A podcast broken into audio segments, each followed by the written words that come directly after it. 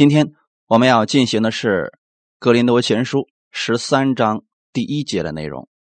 我们分享的题目叫“爱是推动所有属灵恩赐的原动力”。我们一起先来做一个祷告。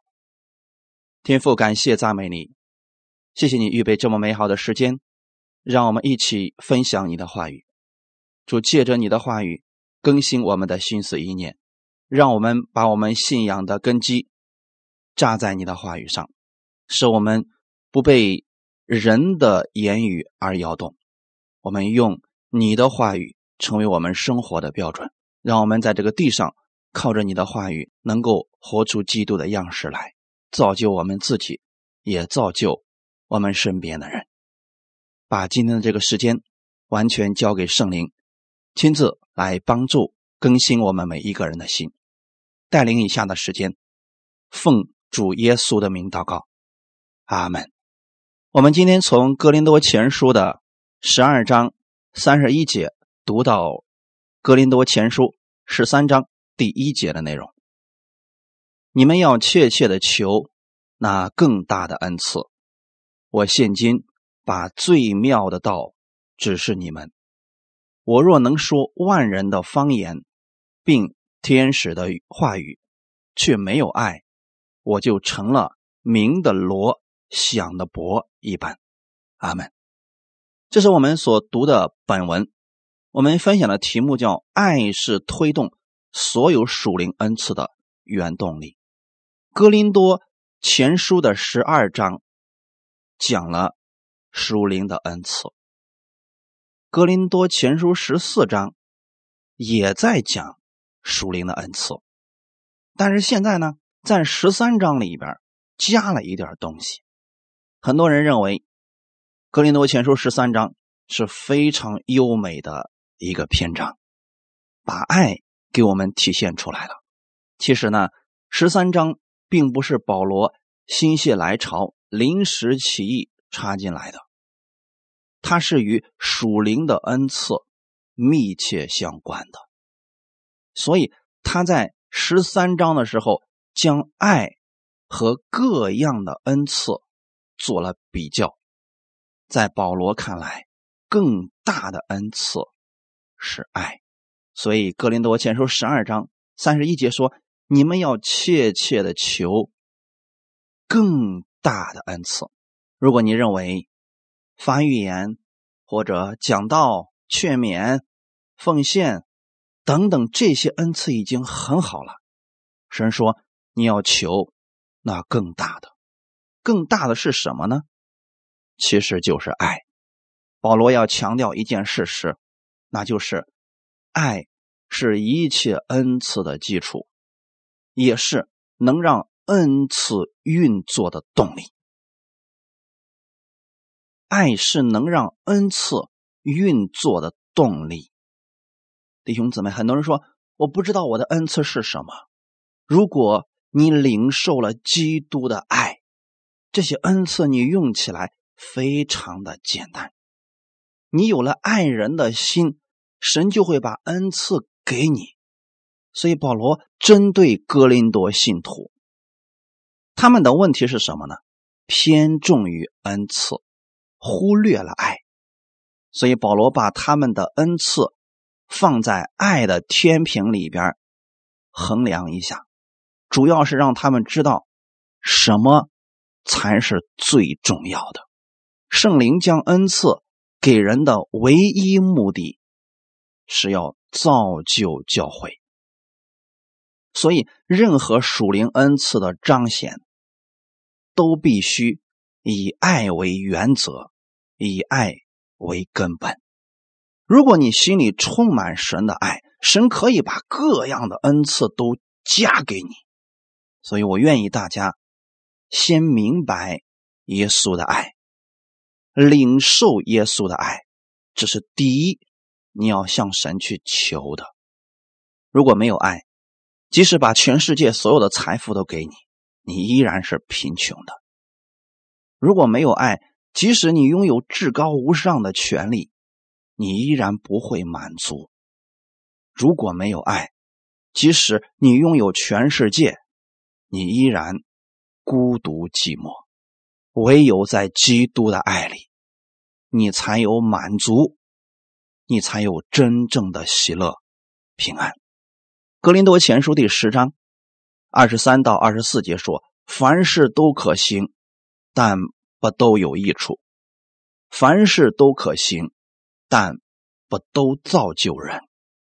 无论何人，不要求自己的益处，乃要求别人的益处。”哥林多信徒他们拥有恩赐，可是他们有一个问题：任意而行，想干什么就干什么。他觉得自己是自由的，没必要受人的辖制。今天也有很多所谓的明白恩典的人，领受了跟哥林多人一样的错误教训，他们也认为我们在恩典之下了，所以。我们什么都可以做，我不想上班，我想打游戏，我想在家里玩，我想干什么就干什么，我是自由的，没有人可以辖制我，我想怎么做就怎么做，我是得救的呀，神不会再纪念我的罪了。这是很多人的问题，也是哥林多人的问题所在。但是保罗怎么去劝他们的呢？你是什么都可以做。但是不代表对你有益处。你是什么都可以做，但是不代表能造就别人。为什么哥林多人能够如此放纵呢？原因很简单，有恩赐却没有爱。所以保罗告诉他们说：无论何人，不要求自己的益处，乃要求别人的益处。当你拥有基督的爱在心里的时候，你自然就有了节制。圣灵的果子最后一样写的就是节制。你为了这个人不跌倒，所以你不做这个事情，这是你的自由，这是在爱里的自由。所以，我们任何人，如果我们明白了基督的爱，我们看的不是自己是不是过得舒坦。是不是玩的舒服？我们是看会不会给别人带来益处，而不求自己的益处，只求别人的益处。这一定是要有基督的爱在心里才可以做到的，否则这个人就是放纵的人，因为他只想到自己，不会想到别人。保罗是想告诉格林多人。你们忽略了最重要的部分，那就是爱。所以现在呢，保罗把属灵的恩赐跟爱做了一个比较。我们先来看方言和爱的比较。我若能说万人的方言，这里万人的方言指的是各地方的语言。换句话来讲，这个人的知识非常。渊博，精通各国的语言文化，他很有智慧。在世人看来，人很容易着迷于这些流利的应对，被花言巧语所吸引，而忽略了最重要的部分。很多人只会说不会做，其实这就等于声音的虚空。讲一些好听的，谁不会啊？今天也有人解释圣经，解释的稀奇古怪，把神说的抓不着，又好像有道理，这样的哲学的东西，谁做不到呢？保罗也可以做到呀，但是他发现对人生命无益，所以他对哥林多人不讲这些高言大志。当使徒保罗在十二章里边讲了那么多属灵的恩赐，十四章又在讲恩赐的运用。其中插上这一段，讲到爱是更大的恩赐，这是最妙的道路。恩赐是神给人的本事和才干，爱却是神的本质和生命。哥林多信徒最大的错误就是以人知识的多少来衡量一个人属灵生命的大小，却不是。以他在实际生活上表现的爱心来做标准。今天有很多人追随牧师，是觉得这个人学历比较高，这个人讲的道我从来就没听别人讲过，却不看他讲的这些是给人带来了益处，让人更有爱心、更亲近神呢，还是让人更放纵了呢？属灵的恩赐对教会确实是有益处的，而且是必须的。然而，如果没有爱，理论知识越多，纷争就越多；属世的知识越多，人越不认识神。我讲一个最简单的：如果人里边没有爱心，他不会去想给别人带来什么益处，他只会想自己的。好处，所以他会尽自己所有的本能去诋毁别人、抬高自己，或者说他会无形当中不停的夸自己才是最纯正的，自己的启示才是从神来的，其他人的都是从他来的，或者跟别人学的。原因是什么呢？这些全都是理论知识，没有爱而已。真正一个人心里充满了爱的时候。他是会为别人着想，比如说耶稣，耶稣是爱的本体，所以你看，耶稣从来不自夸，但是他却把他所拥有的给了人。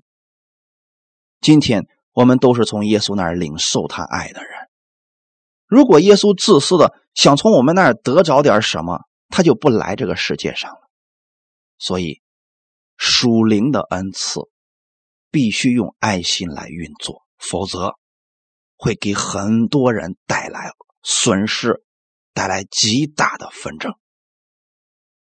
格林多前书第一章十七节说：“基督差遣我，原不是为施洗，乃是为传福音，并不用智慧的言语，免得基督的十字架落了空。”保罗在这儿提到的是，格林多人觉得这个人知识渊博。这个人智慧比较多，人家说的话头头是道，人家讲的道很有原则，很有条理性。但是保罗却不用这些。保罗说：“我传福音，不用这些智慧的言语，免得基督的十字架落了空。原因是什么呢？只讲耶稣基督，并他定十字架，这就是最强大的道。因为在十字架上，耶稣的爱。”一览无余，在十字架上，耶稣的爱落实到了实际的地方，让我们看见了。所以今天我们无论是去听谁的讲道，如果你听完之后对人越来越小看了，觉得自己了不起了，也不愿意为别人付出了，一心只为自己，这样的道要远离。如果这个人给你讲明了耶稣，让你知道你的一切都是从基督来的，基督是如此的爱你，你也当如此去为别人付出，不计后果，为了别人的益处，这就是最好的道。格林多前书第一章二十到二十一节：智慧人在哪里？文士在哪里？这世上的辩士在哪里？神岂不是叫这世上的智慧变成愚拙吗？世人凭自己的智慧既不认识神，神就乐意用人所当做愚拙的道理拯救那些信的人，这就是神的智慧了。保罗在这里其实对世上的这些智慧，对于那些特别愿意辩论的人，保罗说。智慧人在哪里？文士在哪里？这些人精通圣经。世上的辩士在哪里？利用哲学把错的说成对的，对的说成错的，这样的辩论家在哪里？在耶稣的十字架面前，这些人没话可说。所以今天滔滔不绝的讲道，谁都可以做到。当一个人真正遇到问题的时候，你愿意为他付上生命的代价？有几个人愿意做呢？所以今天做师傅的太多了，可是为父的有几个呢？真正愿意为了听到人得生命，愿意为他们得益处的又有多少呢？世人凭着自己的智慧，这就是格林多人所夸的地方。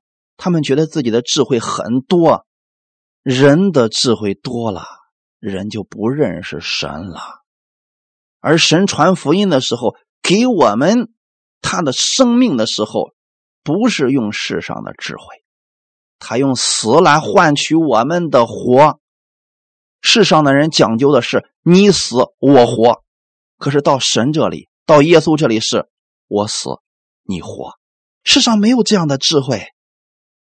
所以，神是用人当作愚拙的道理拯救那些信的人。弟兄姊妹，不要去追求这些属世的智慧，这会让你骄傲的。你要去追求这些属神的智慧。属神的智慧是以爱心为原则。什么是爱呢？说的简单点爱是奉献，是付出，不求回报。爱里边。我们可以拥有各式各样神给我们的恩赐，爱能把这个恩赐最大的价值体现出来。一个拥有口才和语言天分的人，他虽然能说动听的话，他虽然能说各式各样不同的语言，但是如果没有爱心，就像鸣的锣、响的钹一样，没有价值。真正遇到危险的时候。他的那些理论不会救你，你需要的是一个有爱心的人向你伸出援手。真正你落水之后，你需要的不是一堆有知识的人在给你讲如何得救的方法，你需要的是一个有爱心的人奋不顾身的跳下去把你救上来。而这些一定要有爱心才能做到。他也许没有那些滔滔不绝的理论。但是他愿意为你付出，这正是基督给我们的爱。耶稣给人讲道，从来不讲滔滔不绝的大道理，让人听不明白。他讲的东西很简单，一切是为了我们好，一切是为了我们得生命，一切是为了我们越来越好。格林多前书第三章十八到十九节：人不可自欺，你们中间若有人在这世界自以为有智慧。倒不如变作愚拙，好成为有智慧的。因这世界的智慧，在神看是愚拙。如经上记着说：“主叫有智慧的中了自己的诡计。”这个事情，我相信大家已经见得很多了吧？很多人自以为有智慧，坑蒙拐骗，无所不用其极。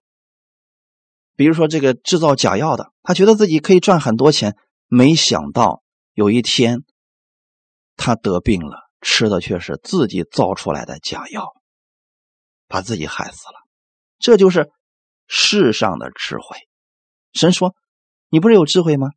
有一天你会中了你自己的诡计。”你有没有发现，神把世界的智慧看作是一种诡计呢？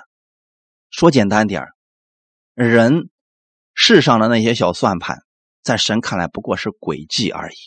所以今天不要去算计别人，你用爱心对待别人，是为别人好，是为别人付出，你得着的也是爱心和回报。如果你总是去算计别人，有一天你会把自己掉进自己所设的网络里边去的。在服饰当中也是如此，我们不能看这个人的背景。学历或者经历，虽然这些很重要，但不是最重要的。如果你只看他的背景、学历或者经历，这些不一定是真的，也不属灵啊。如果这个人讲的不符合圣经了，他用他的那些哲学理论让你讲的好像也对呀，没有益处的。倘若他的这些才干、学识被圣灵所用。带着爱心做事，那就会给人带来极大的造就和帮助。我举一个最简单的例子：如果一个人歌唱的特别的好，可是他因为自己歌唱的好就骄傲，就蔑视他人，不会给人带来什么造就的。但是如果他拥有神的爱在心里边，他愿意用这些赞美的诗歌去造就人，安慰受伤的人，鼓励灰心的人，称赞神的奇妙，这对我们，对他都有极大的益处。我们每一个人应该在教会中、生活当中发挥我们的恩赐，用爱心造就人。所以，以下的几周我们会详细给大家分享如何明白基督的爱，如何领受基督的爱，让我们每一个神的儿女都活出基督那样充满爱的生命。这是更大的恩赐。如果你心里有了拥有了爱心，神特别乐意把各样属灵的恩赐都给你，因为。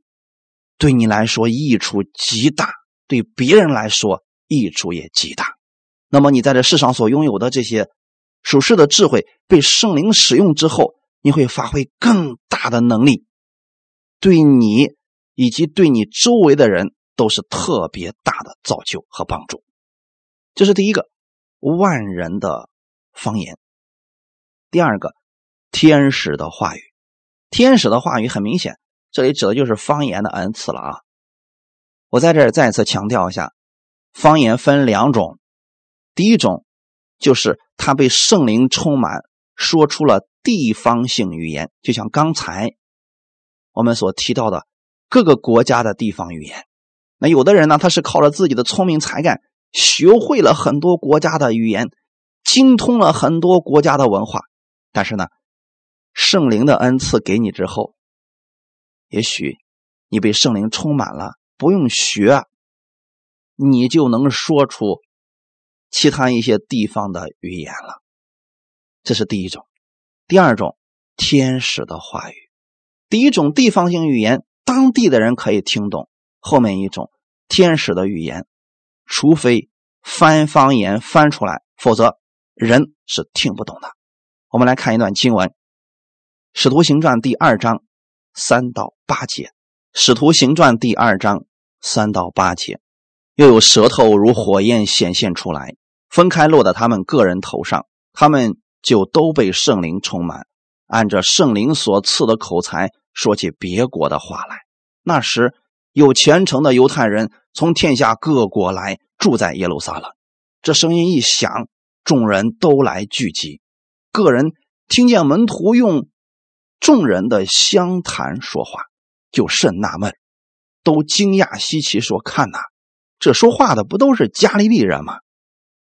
我们个人怎么听见他们说我们生来所用的相谈呢？”这段经文大家应该读过很多遍了吧？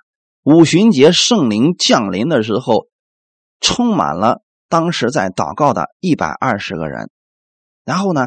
这些人就都被圣灵充满，开始说方言了。他们说的方言其实是刚才我们所分享的第一种，就是地方性语言。这些人可能不会外国的语言，但是呢，他们被圣灵充满之后，已经会说别国的语言了。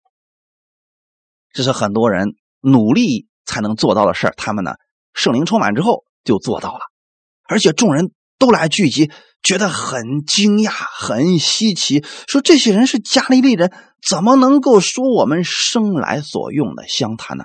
地方语言。所以啊，被圣灵充满之后的人，他可以说方言，其中有一种呢，就是可以说出别的地方的语言，这是圣灵的恩赐。那圣灵为什么在这个时候要把这个恩赐赐下来呢？其实是为了。造就当时在耶路撒冷的外国人，大家明白了吗？所以说啊，用爱心作为基础、作为动力去做事情，那圣灵加给你的那些恩赐会超出人的想象，会让人惊讶的。这些人听到使徒们、门徒们用他们当地的话去教导他们。认识耶稣基督，这是非常棒的一件事情。那第二种呢？天使的语言，这个自然我们就不明白了。格林多前书十四章第二节，林前十四章第二节，那说方言的原不是对人说，乃是对神说，因为没有人听出来。然而他在心灵里却是讲说各样的奥秘。今天呢，有很多人反对说方言。反对圣灵充满，他们说那也说方言，他们自己都不懂是什么意思，那讲它干什么呀？说不定是被邪灵充满了呢。你看这里边保罗是怎么告诉我们的？那说方言的原不是对人说，这里很明显是天使的语言啊，乃是对神说，因为没有人听出来，就证明确实这个没有翻方言的是不知道什么意思的，人不知道，但是我们的神知道啊。我以前跟大家分享过，当你被圣灵充满之后，你说方言、说天使的语言，魔鬼也不懂啊，但是神是知道的呀，所以你跟神的交流就没有障碍了。那我们用地方的语言祷告，用悟性祷告，很多时候就被魔鬼搅扰，他就带领我们去想起别的东西。但是方言祷告不会出现这个问题，因为你讲的你不知道，但是不代表神不知道，神知道就够了呀。你本身就是对谁对神讲的嘛。在你的心灵里边，圣灵带着你，跟神诉说你的一切，却是讲着各样的奥秘。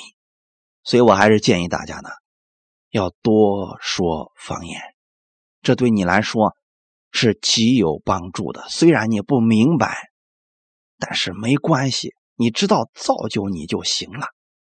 阿门。再看一段经文。格林多前书十四章十到十二节。格林多前书十四章十到十二节，世上的声音或者甚多，却没有一样是无意思的。我若不明白那声音的意思，这说话的人必以我为话外之人，我也以为他为话外之人。你们也是如此，既是切慕。属灵的恩赐，就当求多得造就教会的恩赐。这句话你的意思是什么呢？世上啊，鸟有鸟的声音，虫有虫子的声音，石头有石头的声音，声音非常的多，但是没有一样没意思。你听不懂，不代表它没意思啊。比如说，我们看两只麻雀在对话，我们听起来都是叽叽叽叽叽叽，可是人家讲的内容特别的多呀。是不是？你不知道，因为你是话外之人。那你讲的话，我们不知道鸟能不能听得懂。但是呢，鸟讲的你听不懂，那你就是话外之人。比如说，空气当中有各式各样的音律、旋律或者声波，你不知道，不代表那没有意思。现在你们听到，是不是声音的传播、无线电的传播？这其实也是一种语言，只不过呢，现在把它变换成我们能听得懂的语言，你知道哦，我知道了，这是什么意思了。但如果说这些东西存在，你不知道，不代表它没有意思，尽管讲就行了，弟兄姊妹们，方言也是这样的，你听不懂，不代表它没有意义。别人听不懂，你以为你是话外之人，这不要紧，你知道。你向神讲，这是属灵的恩赐就够了。但是你们向神求的时候，要求造就教会的恩赐，那是什么呢？爱，一定要向神求，把他的爱赐给你，让你有爱心。有了爱心，再加上知识的才干，就会给社会带来极大的帮助呀。所以弟兄姊妹，你们已经会方言的，你们要自己多讲啊。如果你们不会的话，听一听我讲的《哥林多前书》十二章的内容，那里面告诉你们怎么得着方言。我们不明白，不代表没有意义，对我们是有造就的，但是不能过分强调。我们平衡一下啊，有些人呢，过多的去强调这个方言的重要性，他们强调到什么程度呢？他们认为啊，如果你不会说方言，你就没有得救。他们把说方言看作是得救的必要条件，甚至培训一些人去说方言，教他们去说方言。来，跟我一起来，啦啦啦啦啦！弟兄姊妹，这是危险的，也是不符合圣经的。方言不是学来的，也不是培训来的，那是圣灵赐下来的。这一点大家一定要清楚啊！你不会讲方言，你信耶稣，你就是得救的，跟说方言不说方言没关系。大家明白了吗？如果你仅仅是学别人得着的方言，那是什么后果呢？就像保罗所讲的，不过是明的锣。响的钹一般了，意思是什么呢？你虽然发出了声音，但是却没有生命，也没有能力，不过是一堆噪音而已，一点意义也没有。比如现在我跟你们讲，啦啦啦啦啦啦啦啦啦，啊啊啊啊啊啊，哈哈哈哈，有什么意思？这就是噪音，没有生命，也没有能力。但如果这个真的是从圣灵而来的，他会充满能力的，哈利路亚！它会让人的心里边会火热起来的，它会让人用权柄去使用，然后呢带出果效的，这是完全不同的。阿门。所以千万不要去跟别人学方言啊，这是没有用的，一堆噪音而已。在此，我们并不否定方言的重要性。或者说，我们拒绝让别人去领受方言的这个恩赐。不不不，我们非常赞同这个。保罗也提醒我们，要求，要多求各样的属灵的恩赐。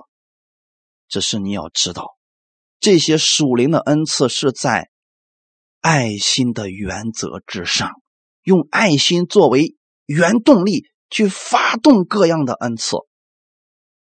这个时候呢？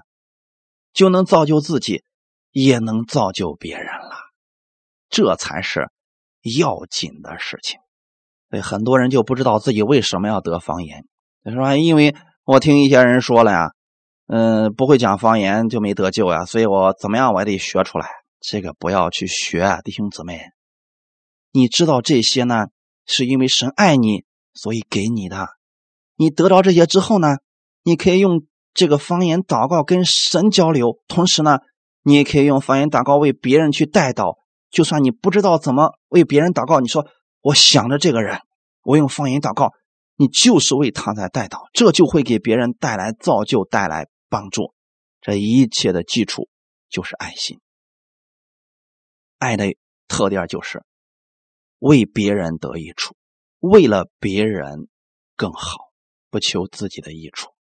所以呢，弟兄姊妹，这是我们一直要强调的事情。如果有很多信徒拥有许多的属灵的恩赐，却没有爱，这就糟糕了。所以保罗在今天的第一节当中告诉我们，有四个字特别的重要，那就是“却没有爱”。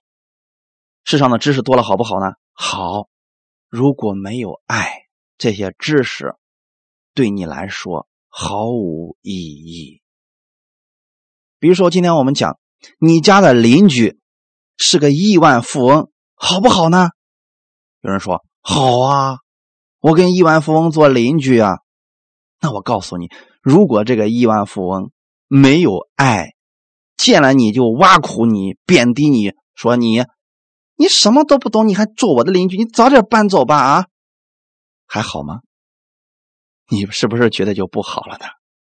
如果你的邻居是亿万富翁，却拥有爱心，经常帮助你，也帮助很多的人，这对你来说就是极大的好事。所以我再次强调一下啊，在教会里边也是这样的。你的牧师拥有各式各样的恩赐，好不好呢？好，但如果他没有爱你的心，他可能用这些恩赐去攻击你，也可能用这些恩赐去否定别人、抬高自己，这就对教会没有益处了。相反来讲，如果你们教会的牧者有很多属灵的恩赐，也有极大的爱心，恭喜你，你找了一个宝贝的牧者。哈利路亚，他愿意为你付出，愿意为你祷告，愿意为你得益处。不要再去寻找别人了，这个就足够了。两样能有一样，但爱心是不可少的。如果非得选其一，就选那个有爱心的吧。那个有爱心的，尽管他可能恩赐并不多，但是对你是有好处的。如果那个只有恩赐却没有爱心的，哎，对你没有益处，还是远离比较好了。这点我希望大家能够明白。保罗以四个非常简洁清楚的字来告诉我们，却没有爱。所以保罗用爱和各种属灵的恩赐。以及知识做了个比较，当时的哥林多教会来讲，这是他们的问题所在。他们热衷追求和高举各样属灵的恩赐，他们去追求智慧，以知识夸口。其实对这些人来说，保罗是当头棒喝，也是一个严厉的警告，让他们重新去思考个人和教会之间的关系到底是什么，激发他们。去追求那更大的恩赐，就是神的爱，却没有爱，后果是什么呢？明的罗，想的博，这两个是什么意思呢？我给大家讲一下啊。那个罗大家总知道吧？其实是铜锣，明的罗，其实在原文当中指的就是会响的铜锣。那现在可能锣都是用铜做的啊，铜制的一个物品。你梆一敲，你会发现这个东西发出的响声特别的大。锣响声够大，但是别无他用。我的意思是什么呢？它发出的声音特别的大，但是呢，没有太大的用处。响的薄也是一样啊，就是一个手拿一个，梆梆梆，你跟那敲，两个拍起来，声音特别的响，而且呢，特别的坚硬。这两样东西都是只有声音没有声调，什么意思呢？发出来的东西啊，声音大，但是呢，一直要你听这个东西的话，没有其他的调调，人会心里烦躁的，对人没有益处。在哥林多这个地方啊，追随敬拜异教的人常用锣和钹来号召人。所以啊，我们有没有发现，就是为了引起人的注意，敲这两样东西，那声音是特别大，特别能吸引人的。所以当时呢，那个异教啊，他们用这个东西来吸引、号召很多人。哥林多人对这两样东西特别的熟悉。其实保罗也正是这个意思，保罗才说：“我若能说万人的方言，并天使的话语，指的是。”我用口，用我的舌头挑动人，感召人，就像这个锣一样，能发出巨大的号召力；就像这个钹能发出刺耳的声音一样，能让人在很远的地方都听到。但是若没有爱，我发出的声音再大，都毫无意义，不会被神纪念。最终。只留下了声音而已。所以弟兄姊妹，人世间好多的牧者信徒争权夺势、争名夺利，这些事情神不纪念。最终，你不过留下来一段声音而已。这些声音还对人没有造就。所以保罗在这里不是贬低属灵的恩赐，也不是看不起智慧。他是在说，如果空有智慧，拥有各样属灵的恩赐，却没有爱，造就不了自己，也造就不了别人，也不被神纪念，你不过是空走一场罢了。这样的话，对我们有什么意义呢？也没有任何的意义了。我们来看一段经文，《格罗西书》第三章十二到十四节。格罗西书第三章十二到十四节，所以你们既是神的选民，圣洁蒙爱的人，就要存怜悯、恩慈、谦虚、温柔、忍耐的心。倘若这人与那人有嫌隙，总要彼此包容，彼此饶恕。主怎样饶恕了你们，你们也要怎样饶恕人。在这一切之外，要存着爱心。爱心就是联络全德的。阿门。在这里，保罗给我们讲的是什么意思呢？首先确定你的身份是神的选民，是被神所爱的。那你既然知道你是被神所爱的，就要从神那里领受他的爱。基督是如何爱你的呢？为你舍己。所以弟兄姊妹，爱里边其实是不求自己的益处，只求别人的益处，这是爱的特点。爱心是联络全德的。这句话的意思是什么呢？你怎么样才能够有怜悯、有恩慈、谦虚、温柔和忍耐的心呢？其实这里是指我们跟人之间的关系啊。你跟人之间怎么才能有怜悯呢？首先得有神的爱在你心里，否则你看这个人。无辜受伤了，你凭什么要去帮助他？你看一个老太太在街上跌倒了，你凭什么去扶起她？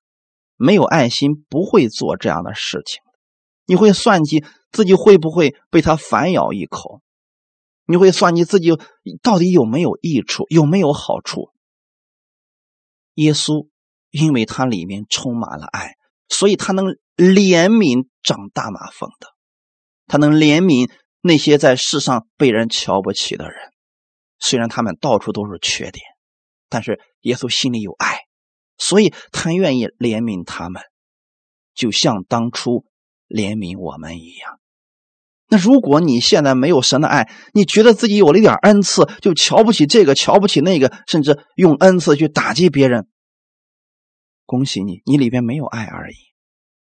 所以这个对人没有益处，时间久了。谁不认识谁呀？对不对？所以如果没有爱心联络全德，时间一久，有些人会自动被人撇弃。那我们就需要去想想，是不是我们出了什么问题？弟兄姊妹，有很多人总是怪罪别人，是他的问题，是这个人的问题，那个人的问题，他从来不想是不是自己出了问题。也许就是我们完全以自我为中心。所以导致了自己跟别人格格不入。那么这时候怎么办呢？从神那儿领受他的爱，活出神的爱。你放心，你把爱给周围的人，周围的人是会有回应的。其他的都是一样的了啊。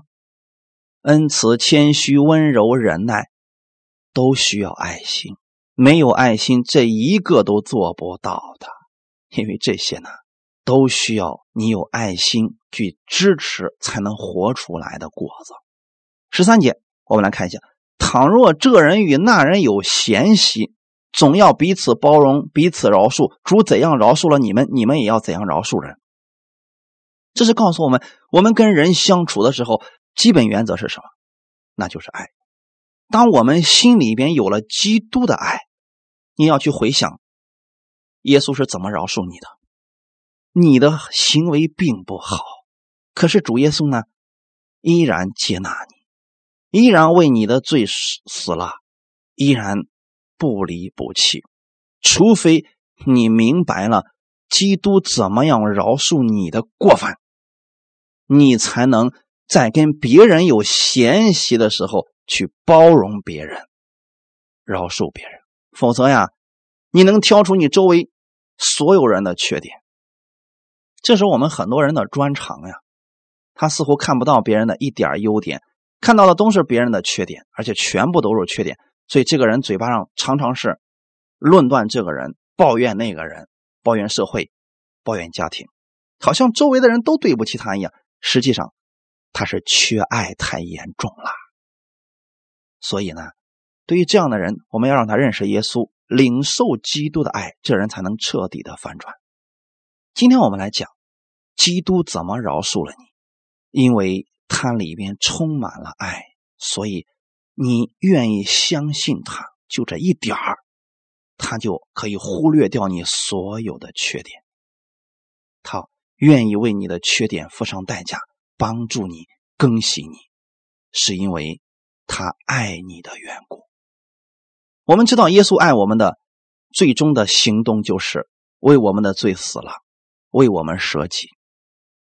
在今天这个时代当中，还有多少人能为别人舍己呢？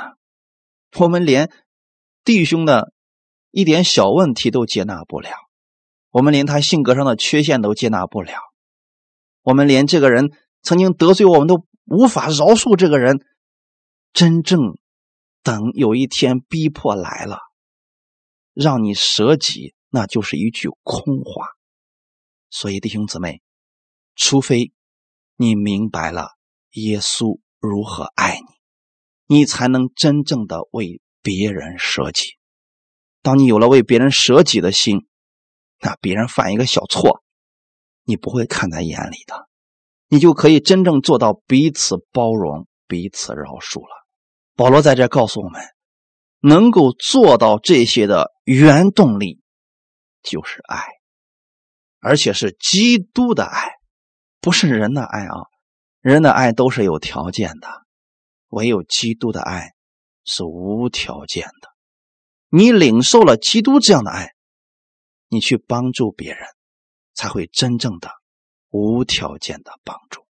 最后，我们看一段经文，《约翰一书》第三章十一到十六节，《约翰一书》第三章十一到十六节，我们应当彼此相爱，这。就是你们从起初所听见的命令，不可像该隐，他是属那恶者，杀了他的兄弟。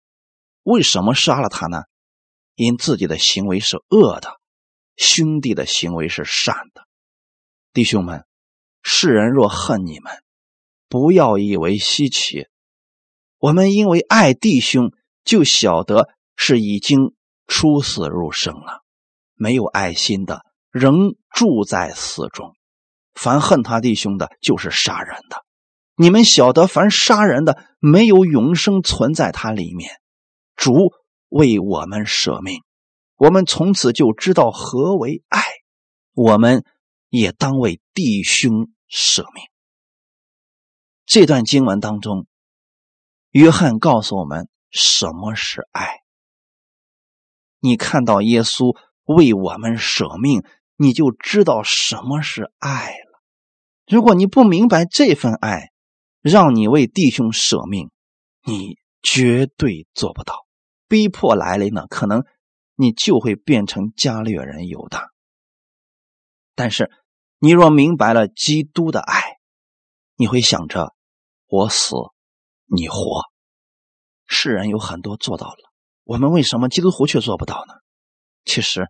因为心里所存的不如他们的爱心多而已，所以约翰在这里告诉我们：我们应当彼此相爱，这就是你们从起初所听见的命令。基督的律法其实就是让我们彼此相爱。当我们彼此相爱的时候，世人才能看出我们是基督的门徒。如果我们在教会当中分门结党，分门别类，互相攻击，世人觉得我们信的这位主就是这样的一位主，对吗？但是当我们彼此相爱的时候，世人就认出我们跟世人不一样了。而这彼此相爱，不是说对方都没有缺点了你才爱他，而是能够包容，能够接纳对方，对吗？这里提到了一个人，不可像该隐。那该隐是个什么样的人呢？圣经上说他属于那恶者，杀了他那兄弟。该隐他也知道有神，他也知道神的意思是什么，可是因为他是自私的，他从自我出发，以自我为中心，所以他杀了他的兄弟。为什么杀了他呢？因为他兄弟的行为好过了他。如果我们今天在教会当中，在服侍当中，我们也是这样，看到别人恩赐多，我们就嫉妒纷争；看到别人能力比我们大，爱心比我们多，我们就毁谤别人。那你跟该隐有什么区别呢？如果不信主的人恨我们，我们觉得说没什么稀奇的呀，因为他们不信嘛。往往让我们受伤最深的是，他跟我们一样，都是信耶稣的。我们相信他，结果被骗了；我们相信他呢，结果被害了。我们受伤了。弟兄姊妹，如果真的你里边拥有了基督的爱，无论别人怎么回应你，你不会受伤的。因为你给他付出的时候就没想着要回报，这就是让我们在凡事上不受伤的重要特点。拥有基督的爱。十四节说：“我们因为爱弟兄，就晓得是已经出死入生了。”这里是对我们基督徒讲的啊。当我们去爱弟兄，就是我们里边拥有了基督的爱。你能乐意为弟兄付出不求回报的时候，你知道你不在死亡当中，你在生命当中。后面那句话很简单：没有爱心的仍住在死中，不是说他不得救了，是他活在死亡当中。比如说，今天我们都已经接受耶稣的人了，我们天天生气，然后呢，嫉妒、纷争、回谤，你的心里充满的是什么呢？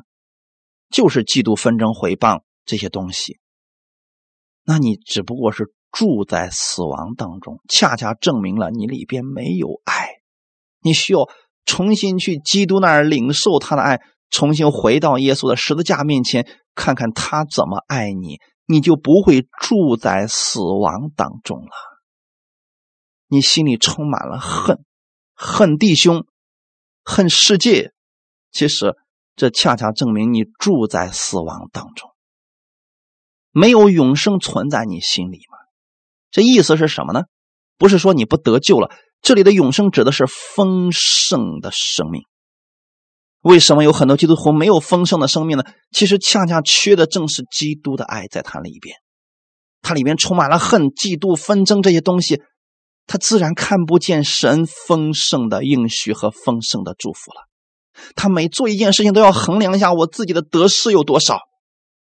他每次做一件事情，他会想对我有没有益处，对我有名声有没有益处。如果你这样斤斤计较的付出，你真的看不见神丰盛的爱，你也很难经历神丰盛的祝福。古今往来，你们看到那些所谓的成功人士，他们都做了同样的事就是为。别人付出，帮助很多的人。其实今天成功有多简单呢？你不停的帮助别人，不求回报，你就成功了。这是最大的成功。你怎么才能有这个力量，才能有这个爱呢？还是回到耶稣面前。你要去思想耶稣是怎么样爱我们、为我们舍命的。你就问自己一个问题：是因为我够好，所以耶稣为我死的吗？你有多好，值得让耶稣为你而死呢？你自己去找答案。如果你找到的答案是我没有什么好的，但是耶稣因为爱我，所以为我而死，你就知道什么是爱了。今天太多的人不知道什么是爱，所以《哥林多前书》十三章会教导大家到底什么是爱。你拥有了这份爱，才能在这个世界上活得自由。这里我所说的自由，不是让你去放纵，让你给别人带来害处。这里的自由是，你可以自由的去爱别人，你可以自由的去赦免别人，你可以自由的去包容别人，你可以自由的去怜悯别人，你可以自由的去为别人付出，去不受伤。